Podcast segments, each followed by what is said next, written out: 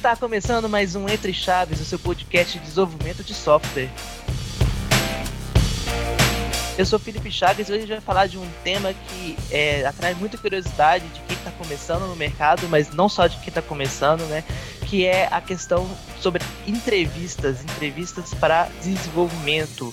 É, entrevistas técnicas, não técnicas, como importar, etc. Vamos falar de tudo isso após nossas apresentações. Hoje estamos aqui com a Ana. E aí, Ana, se apresenta para o pessoal. Oi, gente, eu sou a Ana Paula, estou no RH da DTI já há dois anos, trabalhando nessa parte de Tech Recruiter e também numa parte centralizada voltada para a experiência dos colaboradores. Fê, se apresenta aí para a gente. Oi, gente, tudo bem? É, eu sou dupla da Ana até, a gente tem uma trajetória bem parecida aí na DTI, então atuo também como Tech Recruiter e a gente também está numa frente da DTI que é a Cuidar, que olha também para a experiência do colaborador como um todo. E a gente está né, para conversar um pouco sobre entrevistas. É, Luiz, se apresenta aí para a gente. Oi, Fernandinha, tudo bom, galera? É, meu nome é Luiz, eu auxilio aqui na parte técnica do, dos processos de recrutamento. Participei de muitos processos com a, com a Ana já. E também já, já fiz um bocado de entrevista aí pelo, pelo mundo, entrevistas é, para a área de TI. E a gente trouxe um convidado aqui, agradecer pela, pela participação e por ter aceitado o convite. Felipe da AVUP está aqui com a gente. Valeu, galera. Valeu pelo convite. Muito obrigado. É uma honra estar aqui. Sou fã da DTI, fã de carteirinha. Já fui em vários meetups de vocês. Saudades dos meetups. Pandemia acaba logo, pelo amor de Deus. Eu sou o Felipe, CEO da AVUP. Para quem não conhece a AVUP, a gente é uma plataforma online que ajuda empresas a contratarem desenvolvedores de software e ajuda desenvolvedores de software a encontrar o emprego dos sonhos, tanto no Brasil quanto fora no Brasil. E é isso aí, gente. Então vamos começar aqui. Acho que a gente pode começar da de uma pergunta muito básica, né? Estou aí procurando emprego, vou me, me faço a inscrição para diversas empresas, etc e tal. Como que eu acho a vaga que eu devo me inscrever? Me inscrevo para todas e aí depois a gente vê? Existe um processo de análise? Preciso conhecer a empresa que eu estou me inscrevendo, não conhecer? Qual é a visão de vocês em relação a esse ponto, que seria o ponto inicial, né? Estou aí procurando emprego, vou vou fazer vou por onde? Vou direto no site das empresas, Instagram, como que eu faço essa procura e a inscrição de fato? É, normalmente quando sempre quando eu fui procurar alguma coisa, e aí depende do momento que você está, né? Pode ser um momento que você está mais infeliz, um momento que você está mais feliz. Tudo isso faz diferença para as oportunidades que você vai buscar e os desafios que você vai buscar. Está começando, por exemplo, seria legal procurar uma empresa que por exemplo, uma empresa tipo a DTI, que tem bastante incentivo ao conhecimento interno, a, a alavancagem, se você está numa outra fase de carreira, você tem que buscar é, um outro perfil, né? Dentro do que você quer, você quer trabalhar com produto, não quer, quer trabalhar com agilismo, você, você gosta mais ou menos do modelo cascata, você tem que entender que tipo de profissional você é para entender quais vagas você vai se candidatar. É, se você não é um cara que está disposto a trabalhar com agilismo, por exemplo, não seria o ideal você procurar uma empresa que se especializa em agilidade. Então, assim, acho que o primeiro passo é se entender como profissional, entender os desafios que você quer assumir na sua carreira. É, eu acho que, complementando, Luiz, essa parte do autoconhecimento acho que é importante para todos os profissionais que estão buscando um novo emprego, mas também para os profissionais que estão dentro da empresa. Quando a gente fala de autoconhecimento, a gente entender o que, que a gente é bom, o que, que a gente precisa melhorar. E não só de soft skills, mas também de hard skills, para vocês entenderem a diferença Soft skill é, por exemplo, comunicação, adaptabilidade, persistência. Hard skills é aquilo de tecnicamente que a gente sabe fazer. Então, ah, eu sei man, é, fazer uma manutenção num container, eu sei uh, versionamento de código, enfim. Então, quando a gente já consegue fazer essa lista ali de soft skills e hard skills baseados no nosso autoconhecimento, vai ficar muito mais fácil para a gente entender se aquela vaga tem fit ou não com a gente. Então, quando você vê uma vaga na, uh, publicada no LinkedIn, que o, as empresas costumam usar muito o LinkedIn né, para fazer essas publicações, vê uma vaga publicada no LinkedIn, na VUP ou em outra plataforma, você vai chegar e vai olhar, pô, beleza, uh, eu sei que eu tenho domínio dessas tecnologias, eu sei que essas soft skills se encaixam comigo, então essa vaga tem fit comigo. Não é muito bom você começar a se candidatar em vagas que não tem nada a ver com você, porque como a Ana e a Fernanda fazem diversos processos uhum. seletivos uhum. durante o dia a dia, elas já sabem ali, já colocam você na blacklist, né, Ana e Fê?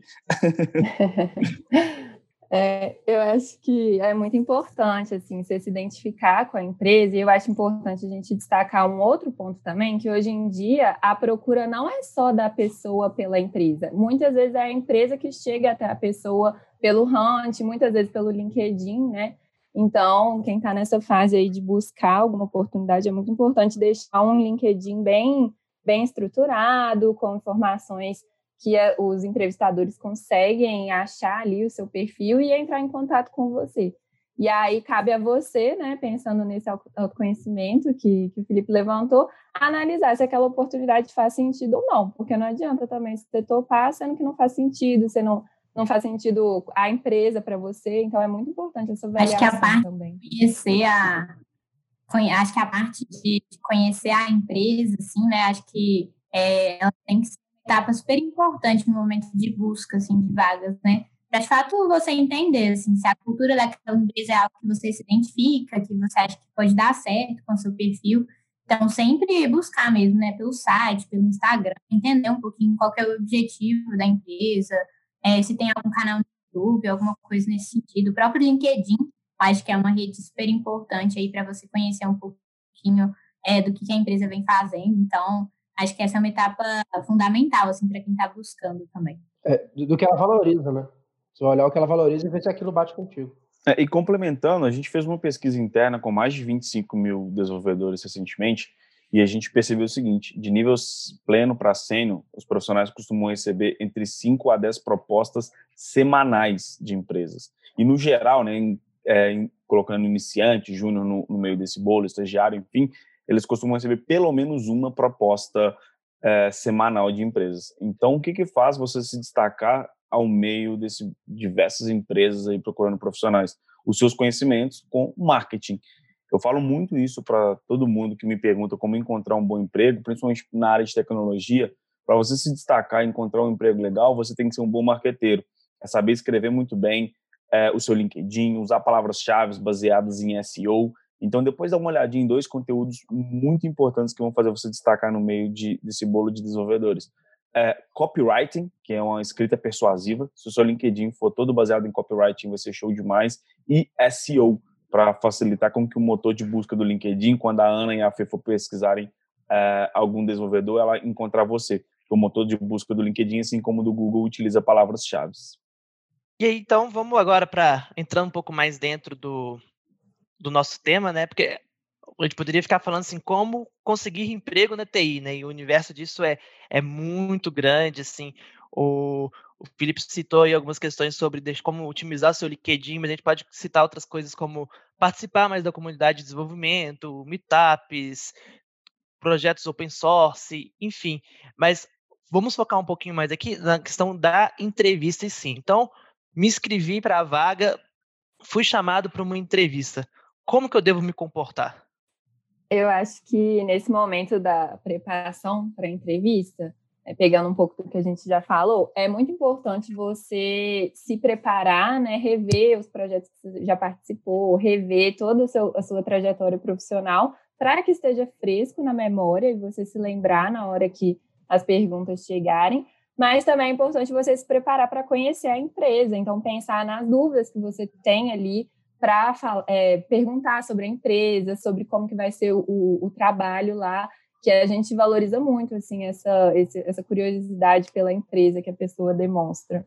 Fazer um trabalho de pesquisa prévio né, sobre a empresa, saber que você está tá entrando, quais são as coisas que ela valoriza muito.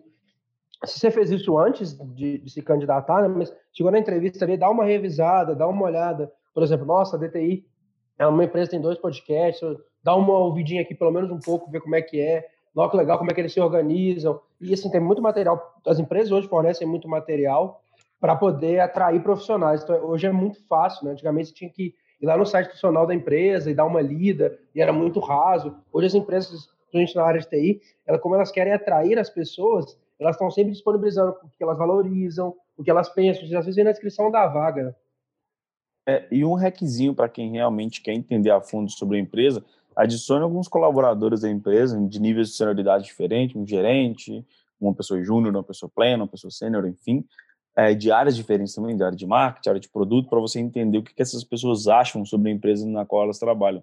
porque é, eu adoro falar aqui que muitas das vezes as empresas também utilizam técnicas de copywriting, de persuasão, então elas colocam o mais florido possível nas redes sociais para você acreditar que aquilo, é, aquela empresa é mil maravilhas. Mas a fundo, quem vai te falar se é mil maravilhas ou não é o Glassdoor, onde os colaboradores deixam ali as marcas sobre as marcas e impressões sobre como foi o trabalho dentro da empresa e as pessoas que estão trabalhando atualmente na empresa. Então, adicione essas pessoas no LinkedIn, bate um papo com elas, faz algumas perguntas que você vai conhecer na essência mesmo que é essa empresa, como que é o dia a dia lá de dentro, sem é, sem cascas, né, que a gente fala, sem essas coisas floridas que as empresas acabam colocando nas redes sociais. É porque toda empresa é empresa, né? Então vão ter lados negativos, sim. Acho que é importante é, desmitificar a aura que está em torno de algumas empresas e entender que é aquela questão, você vai estar fazendo uma escolha, escolha envolve ganhos e envolve perdas. E acho que foi muito na linha que a Fernandinha colocou aí, uma entrevista, além de ser a empresa te entrevistando, né, que talvez seja o caráter mais óbvio de uma entrevista de emprego, existe também o caráter de você estar entrevistando a empresa. Em que sentido?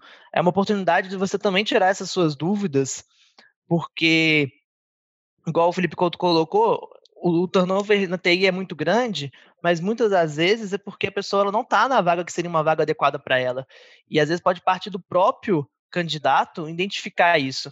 É logo que a gente coloca aí, tem que levar todo o contexto, né? Que assim, num, num ambiente de crise econômica, a gente precisa de emprego. Acho que não dá para a gente desconsiderar isso, principalmente quando é primeiro emprego, você abre mão de algumas coisas e, e acho que isso, é, infelizmente, faz parte, né? A gente tem que botar comida na mesa, mas considerando talvez o cenário atual, né, de hoje, setembro de 2020, eu acho que o profissional também pode se dar ao luxo de entender, será que essa vaga realmente é uma vaga que eu vou conseguir crescer aqui, que faz parte do que eu acredito ou não, e conseguir entrar num, numa experiência profissional mais aderente ao que seria o crescimento dele e como ele vive a vida dele. Ô Chagas, e sendo bem direto, nós da área de tecnologia, hoje a gente tem a oportunidade de escolher onde que a gente quer trabalhar e quais as vagas que a gente quer se candidatar, porque diversas pesquisas do mercado mostram a quantidade falta, né, profissionais da área de tecnologia, as empresas estão desesperadas por profissionais como a gente.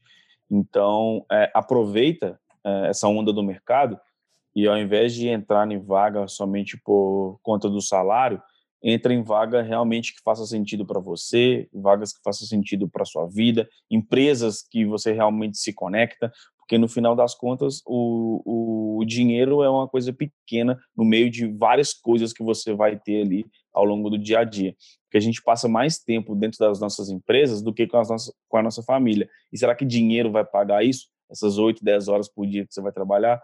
Então, é, aproveita essa oportunidade que tem muita demanda e pouca mão de obra para vocês fazerem entrevistas com as empresas ao invés de somente serem entrevistados. Por isso que é importante conhecer a fundo o, o dia a dia de trabalho das é, empresas. É, sem sombra de dúvida. Sim. Eu nem sei se dinheiro é uma coisa pequena, mas você tem que colocar tudo na balança, né? Será que esse é um ambiente que vai me permitir estudar? Porque quando a gente fala de TI, se você ficar é, seis meses desatualizado, dependendo da área que você está trabalhando, um monte de coisa já mudou. E parece meio clichê, né? Ah, provavelmente quem está escutando a gente já deve ter escutado isso em outros lugares. Mas, gente, é muito verdade, sabe?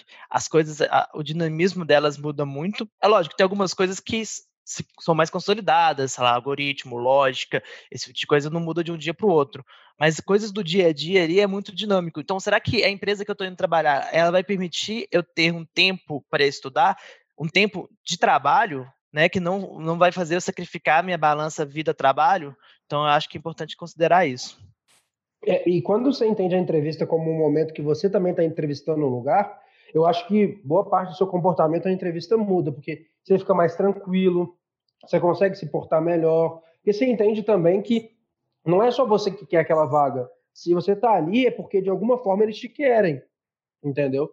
É, pelo seu capital intelectual, pelo, pela sua persuasão, por alguma coisa você chegou naquele momento ali. Então, esse relaxamento ele acontece e aí você se torna mais natural na entrevista, né? Eu acho que é um ponto positivo se portar na entrevista é suar natural, é não suar robótico, é suar quem você é. Luiz, eu acho que, que isso é essencial, assim, né? Eu acho que as, da, as entrevistas que eu gosto mais de fazer, acho que a Ana também, né, o time de RH como todo gosta mais de fazer, é quando a gente percebe que tem essa autenticidade, sabe? É, do candidato, ele é, realmente é, nos mostrar ali quais são os pontos positivos, os pontos a melhorar, ele realmente ser autêntico. E aí, em contrapartida, a empresa também é, retorna dessa maneira, né? Então, quando ele for fazer as perguntas deles, é, a gente já está até mais disposto mesmo, né, a, a, mostrar mesmo como que a empresa funciona, é, quais são os seus pontos positivos e de melhoria também. Então, acho que a autenticidade, tanto da parte da empresa quanto da parte do candidato, é, é fundamental, assim, é o que faz uma entrevista é, ter muita qualidade, assim, no final das contas. Mas aí eu queria trazer uma provocação aqui, então. É, em relação a essa questão da, da, autenticidade, né? Eu também já, acabou que eu não falei no início, participei de muito, muitos processos seletivos é, como entrevistador, do ponto de vista mais técnico, e aí eu, vamos falar assim, então, ah, a pessoa tem que ser autêntica. Aí chega uma pessoa e fala assim, nossa, eu trabalho só porque não dá para viver sem isso. Por mim, eu viveria viajando o mundo num iate. A pessoa pode estar sendo autêntica. Esse é o tipo de fala que vocês esperam como recrutadoras numa entrevista? Como que seria? Depende da cultura da empresa. Se a cultura da empresa for é, esse tipo de pessoa, esse perfil profissional, tudo bem. Eu acho que não tem bala de prata e não tem é, um manual de como se portar numa entrevista, um manual. Eu acho que você tem que ser autêntico e procurar pessoas e empresas que façam sentido com a sua cultura e seus valores. Talvez, para mim, um valor de uma pessoa que ela trabalha porque é isso mesmo, mas ela quer sonhar e viver num iate, e minha empresa se encaixa com o que ela está falando, e, e, e, eu também tenho essa cultura aqui dentro, como gerente, por exemplo, tudo bem, essa vai ser a pessoa certa para minha vaga. Porque muitas das vezes as pessoas vendem muita bala de prata, do que, que você tem que fazer, ah, faz isso, faz aquilo, faz aquilo outro, mas no fim a realidade é diferente porque existem diferentes empresas, existem diferentes culturas, existem diferentes pessoas, diferentes processos seletivos. Acho que quanto mais autêntico você for, quanto mais você estudar sobre a empresa e quanto mais aderente o seu comportamento e a cultura é com a empresa, mais fit vai dar e melhor vai ser o seu desempenho no trabalho, mais feliz você vai ser. Desse perfil que você citou, possivelmente ele é um profissional que aceita cobranças que um profissional que está buscando um propósito no trabalho não aceita e, e, ele também exige coisas da empresa que o, o que o outro profissional, que o outro perfil oposto não, não exige, né? Então, às vezes, sua empresa não tem muito, não sei, tá propósito para oferecer nessa, nesse lado humano que, que o cara não está buscando. Então, ótimo para você, vocês se encontraram ali, entendeu? É, seu, seu desafio é outro, né, dentro dessa empresa. Exatamente. É o famoso match, né? Uhum. É, eu acho que é muito importante a pessoa ir sentindo a empresa, assim, antes da entrevista, né? Então, provavelmente ela já vai sentir se a empresa é mais aberta para esse tipo de coisa ou não. E também sentir o momento da entrevista, porque é, às vezes acontece muito da gente estar tá insistindo em alguns tipos de pergunta ou perguntando demais, então a gente quer que a pessoa aborde mais aquele tema, dê mais detalhes, ou então pode ser que, que a pessoa está há muito tempo falando de um mesmo tema, então ela tem que ter essa, essa, essas sacadas para sentir ali o que, que é interessante ela abordar mais, abordar menos, para ela também conseguir, né, fazer uma entrevista que ela sinta que foi boa. Sim, e eu acho, completando agora essa questão né, da sinceridade, ela também vai em relação às habilidades, né? Então, é muito comum o recrutador ele fazer uma série de perguntas, não porque ele espera que a pessoa saiba tudo. E tem gente que às vezes tem medo de dizer que não sabe, né? E existe muito mérito em dizer que não sabe. Até mesmo porque se você falar, ah, não, sei lá, Kubernetes. Ah, não, já. Nunca trabalhei, não, mas eu sei mais ou menos como funciona. E o entrevistador quiser aprofundar nesse tema, você pode meter os pés pelas mãos porque você quis transparecer um conhecimento que no fundo você não tinha, né? Exatamente. E às vezes acontece da empresa estar tá com mais, mais de uma vaga. Isso também acontece bastante. E às vezes ser sincero sobre suas habilidades te desencaixa talvez dessa vaga que você está tentando, mas pode te habilitar outra que você não viu ou que acabou de ser aberta no meio do seu processo.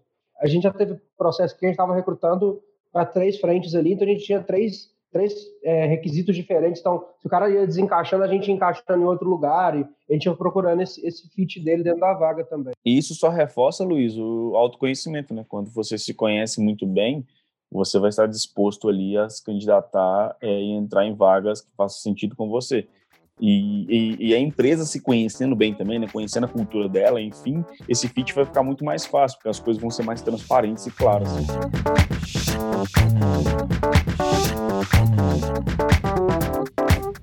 Mudando um pouquinho de assunto, gente, é, é, normal, principalmente com profissionais que estão há mais tempo no mercado, os recrutadores, entrevistadores quererem entender um pouquinho do histórico da pessoa, né? É, como que você relata, às vezes você tem um histórico que não foi tão positivo, como passar isso na entrevista de uma forma é, a acrescentar a entrevista e não ser algo negativo em relação à sua contratação ou não? Eu acho que o mais importante é deixar claro os seus aprendizados em relação a cada experiência que você teve, porque às vezes não foi uma experiência que foi tão legal por algum motivo, mas você teve um aprendizado ali que foi bacana, então se você consegue reconhecer isso e passar na entrevista, acho que, que é uma boa forma de apresentar. Não sei o que, que a Fê acha. Quer complementar, Fê?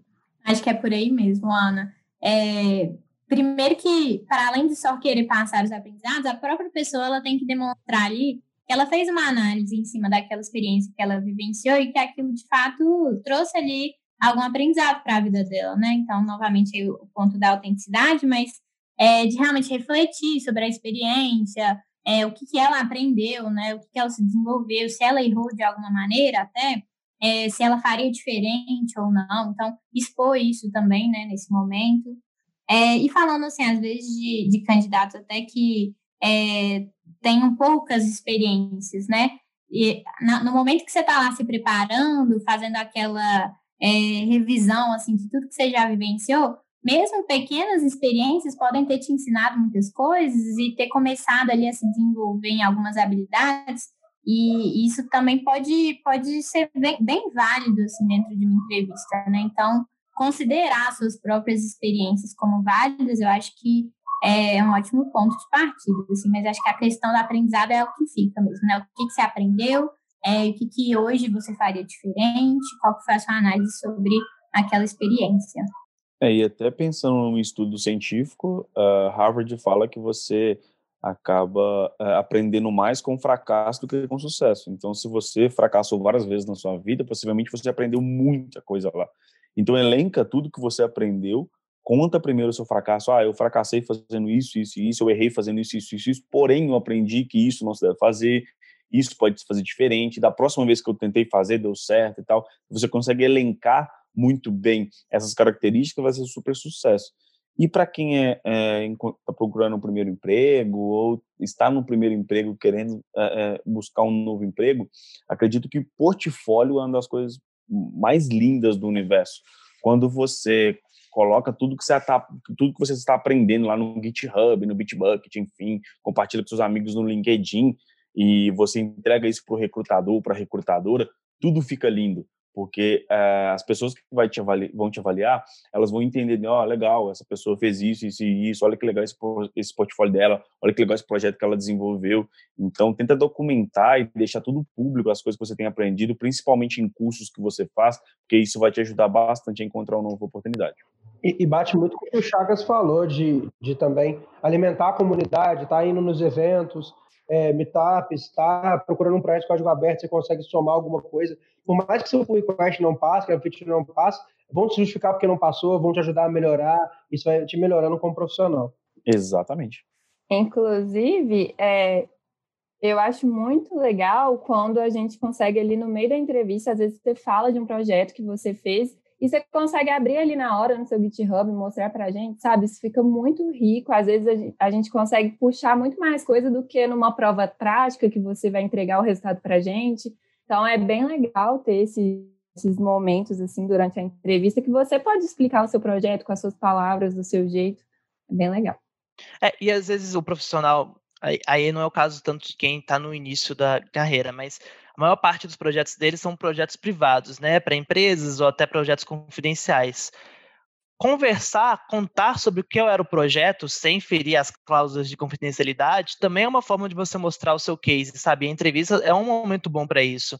Então, falar, ah, eu trabalhei para um, uma empresa do segmento tal, o sistema que fazia isso, tinha tantos usuários, os problemas deles eram esses, as soluções que foram postas foram isso, cresceu para isso. Então, contar de cases também é um portfólio, assim, acho muito rico, sabe? E às vezes, algum, considerando esse tipo de projeto que você não pode ter uma página pública que você manda para alguém um link, é, a entrevista é uma oportunidade de você mostrar esse portfólio que é mais difícil de mostrar, né? Exatamente. E, e, fo e focando nas tecnologias e nos seus papéis de atuação naquilo, né? É, a gente lá implementou essa solução aqui, a gente colocou na AWS, e não só no, no, no produto, mas o que você usou para entregar aquele produto é muito importante, porque se você publicou alguma coisa lá na AWS, eu sei que tal tal caminho você sabe, então eu consigo aprofundar com você de alguma maneira ali e para ir sentindo o quanto você tem de conhecimento da, da, daquela técnica ou daquela tecnologia. É, e fugir do tradicional, né, Luiz? Daquele, ah, eu domino JavaScript, eu trabalho há cinco anos, React eu domino e trabalho há dois. Então, isso não mostra que você sabe essa tecnologia. O que mostra que você sabe essa tecnologia é você contar a história por, por trás da tecnologia que você trabalha. Então, ah, então, com JavaScript eu já construí isso, isso e isso, de nível de complexidade, o mais difícil que eu fiz foi esse, eu achei complexo por conta disso, disso disso. Tudo é um storytelling, um processo seletivo, é, o seu currículo é copywriting storytelling. Então, monte uma história legal para cada tecnologia que você trabalha ou domina, monte uma história legal para cada empresa que você passou e sempre seja sincero e conte os pontos positivos e negativos, porque isso conta muito ponto a favor de você no seu processo. Isso eu acho uma coisa muito importante para outra questão que é como falar seus pontos positivos e negativos, que é fugir dos clichês, né? Que você comentou aí, é fugir de ah, eu sou perfeccionista. Sou ansioso.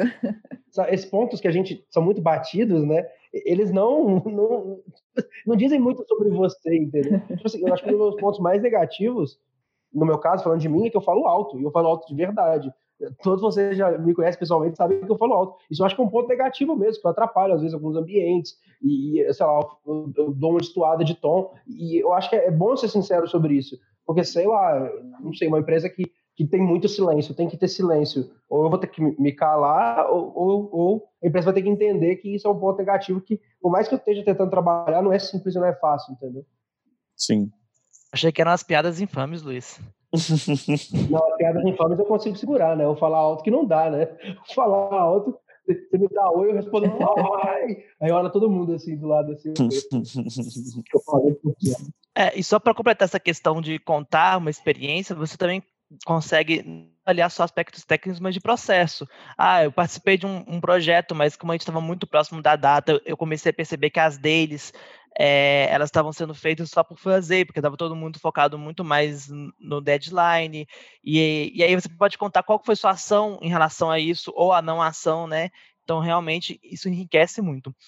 Mudando um pouco de tema novamente, gente, é muito comum e acho até natural, né, a gente fica nervoso no processo seletivo, porque afinal de contas a gente está sendo julgado ali e é uma situação, às vezes até de vulnerabilidade.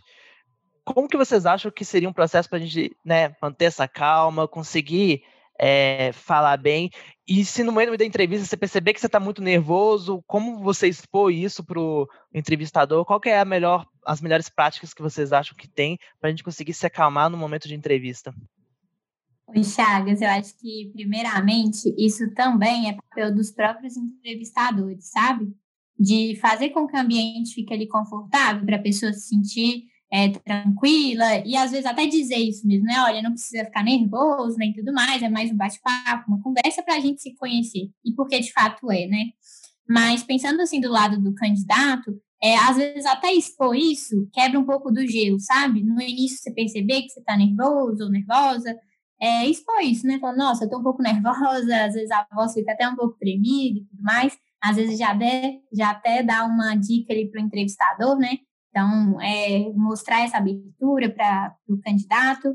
Então, acho que é começar por aí, né? Falando, né? Estou um pouco nervoso, e aí as pessoas elas podem te entender melhor e às vezes relevar isso mesmo, né? Porque é um momento é, diferenciado ali, né? Um momento de entrevista traz um pouco desse nervosismo. Né? É, e eu acho que também você pode, às vezes você está nervoso porque você, ah, tem uma vontade muito grande de entrar no, naquela empresa. Poxa, olha que legal, esse cara tem uma vontade tão grande de entrar e ele que ele tá tenso, entendeu? Tudo bem que tem pessoas que ficam menos tensas e mais tensas, mas isso não é em si negativo você ficar nervoso. Claro que é bom procurar calma até para você poder pensar, analisar, isso bate muito com o ponto que a Ana falou, que é de rever suas experiências, porque às vezes uma pergunta e você não sabe responder, aí gera um nervosismo. Então, se você estiver alinhado, se autoconhecendo, revisando suas experiências, tende a você ter menos nervosismo de, de distanciamento de resposta. Tipo assim, aí ah, não respondi, será que respondi certo? Isso que começa a gerar uma tensão em você, né? Eu acho que também é, os entrevistadores sabem que vocês vão estar mais nervosos, sabe? É uma coisa que a gente já conta, assim, então não precisa achar que é o fim do mundo ou que não vai dar certo por causa disso, porque a gente já sabe que é um momento é, um pouco mais delicado, tem muito a ver com os seus sonhos de vida, né? O momento da entrevista, o que, que você quer para sua trajetória. Então, a gente entende que, você, que, existe um pouco desse nervosismo. No presencial era até um pouco mais claro, né? Que a gente via, às vezes, a pessoa com a mão tremendo, ou a aparência física mesmo demonstra isso, mas é uma coisa normal de, de se sentir nas entrevistas, né? Aproveitando esse ponto que você colocou, Ana, assim, se fosse ah, no presencial, né? Porque a gente está aqui vivendo a época de isolamento social por conta da pandemia do Covid. Existe alguma coisa que deve ser feita diferente, algum cuidado extra, considerando que as entrevistas hoje em dia elas estão sendo feitas remotas, até para trabalhos que vão ser feitos remotamente? Legal. A pergunta, só voltando na, na pergunta anterior, eu acredito que o nervosismo é, ele se corrige muito com a prática, porque quanto mais você faz aquilo, né, que é o famoso rito, ritual e repetição, quanto mais você faz processo seletivo, quanto mais você participa de processo seletivo, é, melhor você vai ficar naqueles processos e o nervosismo vai passando ao longo do tempo. Tem um amigo meu que hoje ele trabalha na Alemanha, né, remotamente para a Alemanha, e ele fala muito sobre isso. Cara, eu não sei como é que eu fiz os processos seletivos em inglês, eu tenho desconfiança do meu inglês, enfim. E ele falou: vamos, vou meter a cara, passou por 15, 20 processos seletivos, ele falou que lá no 22 segundo ele foi contratado, porque ele começou a ter mais confiança, começou a repetir aqueles processos seletivos, entendendo o que foi bom, o que foi ruim, o que ele podia melhorar, até ele, até ele conseguir aí, é, entrar para dentro da empresa. E pensando no processo seletivo remoto, você, candidato, coisas que não se deve fazer. Fazer entrevista com câmera desligada, isso mostra uma desconfiança bem bem grande do, pro, pro lado do recrutador. É, é legal você estar alinhado, né? Uma roupa confortável para você, para você se sentir bem ali. Procure um ambiente onde a internet funcione bem. Procure um ambiente onde você vai conseguir sentar na cadeira, se sentir bem ali na cadeira, para você se sentir o mais próximo de um ambiente de trabalho. E seja você mesmo. Eu acho que quando você é você mesmo, não tem nenhuma mentira para contar e você é 100% autêntico, a tendência é que você fique menos nervoso e nervosa nos processos seletivos. É, eu acho que os processos seletivos eles até ajudam a, a, não deixar a pessoa tão nervosa, né? Porque você está ali num ambiente que você conhece, é confortável. É sua... Quando você vai até a empresa, você já fica um pouquinho mais nervoso porque você não conhece nada ali, né? Então, aproveita desse conforto da casa que, que você vai estar tá fazendo a entrevista para se mais, ficar mais à vontade e aproveitar esse momento da entrevista. Acho que assim, até para sua tranquilidade, para sua calma, né, é, é olhar o ambiente, pegar um ambiente seguro, avisar para quem está na sua casa, você mora com outras pessoas, de, galera, fazer uma entrevista, se der para, sei lá, não, não bater uma vitamina, não, não, não gritar muito, é dessa hora essa hora, é não entrar no quarto, esse tipo de coisa ajuda a você se sentir mais calmo, né? É, e se uma dessas coisas acontecer, entender que, tipo, todo mundo vai compreender, sabe? Tipo, é, que faz, faz parte do trabalho faz remoto. Parte, né? é, exatamente, faz parte do trabalho remoto. Às vezes as pessoas ela fica justificando muito. Ah, não, desculpa, é, é o meu menino que tá aqui. É, gente, inclusive, se, se, eu faço parte de uma entrevista aí, se a pessoa ela para para dar atenção num filho pequeno que tá ali chorando, eu até acho como um ponto positivo, sabe? Tipo, ele não tá esquecendo da família só por conta de uma entrevista. Então, Acho que entender essa questão do momento também. Gente, a gente está chegando no fim, vamos então para as considerações finais. É... Luiz, você tem alguma consideração que você queria deixar aí para os nossos ouvintes? Eu acho que na, na, parte técnica, sempre buscar a sinceridade, porque você vai ser muito cobrado pelo que você falou na entrevista, e às vezes é até melhor você não passar ou ser encaixado num perfil que faça mais sentido com a, a sua experiência, até para você se sentir mais à vontade Calma aí que passou um caminhão terrível aqui. Aí, ó, quando a gente fala de processo seletivo, o Luiz está mostrando na prática para a gente coisas que podem acontecer em casa. Exatamente. É o caminhão com vidro, eu não esperava, o caminhão com vidro foi novo. Mas, e, e ser sincero nessa parte, porque ela é importante para você, é importante para a empresa, é importante vocês estarem alinhados no, no, no, no que você sabe e no que você quer aprender também. Felipe, qual que é a sua palavrinha final aí para os nossos ouvintes? Ah, primeiro eu gostaria de agradecer a participação no podcast. Adorei, adorei, adorei. Já anotei várias coisas aqui. Ana, Fê, Luiz e Chagas, vocês são bem feras aí na contratação de devs, pelo que eu percebi já no, no bate-papo. Mas as minhas considerações finais são as seguintes. É, antes de você é, procurar qualquer empresa, qualquer processo seletivo para fazer, tire um tempinho para você se autoconhecer, porque é muito mais importante você é, se autoconhecer, entender o que, que você quer, quais desafios você espera, o que, que você espera do seu futuro, para você conseguir trilhar uma jornada numa empresa legal. Porque ficar pulando de. Eita. Ficar pulando de galho em galho pode ser é, prejudicial para sua carreira no futuro. Então, se conheça bem para você saber onde você está entrando e se aonde você está entrando realmente vai impactar positivamente no futuro e aonde você quer chegar. Muito bom. Te agradeço mais uma vez aí a presença, ter aceitado o convite, Felipe. Valeu. Ana? Queria agradecer, foi super divertido o papo. Acho que a gente conversou muitas coisas são importantes, né, para a gente considerar no processo seletivo. E eu acho que é, é, muito importante isso de vocês considerarem o que, que é o, o motivador ali para buscar aquela vaga e ser vocês mesmos. Para a gente, enquanto entrevistadora, é muito mais divertido o processo de conhecer uma pessoa ali de verdade. A gente se encanta muito pelos candidatos.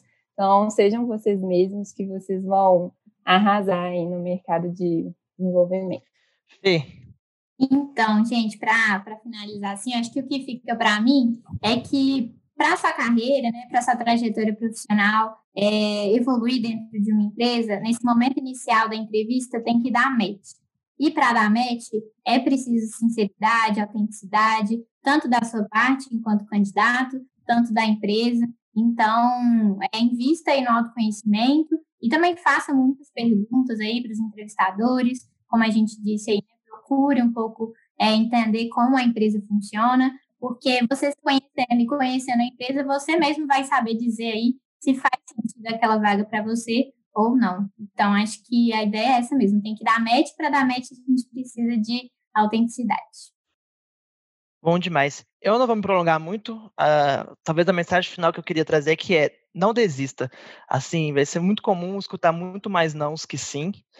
É, é lógico que se tiver muito, muito, muito comum entender por que desses downs, né, para se aprimorar, mas não desista, assim, não é porque você é um profissional ruim que você não foi selecionado para uma vaga.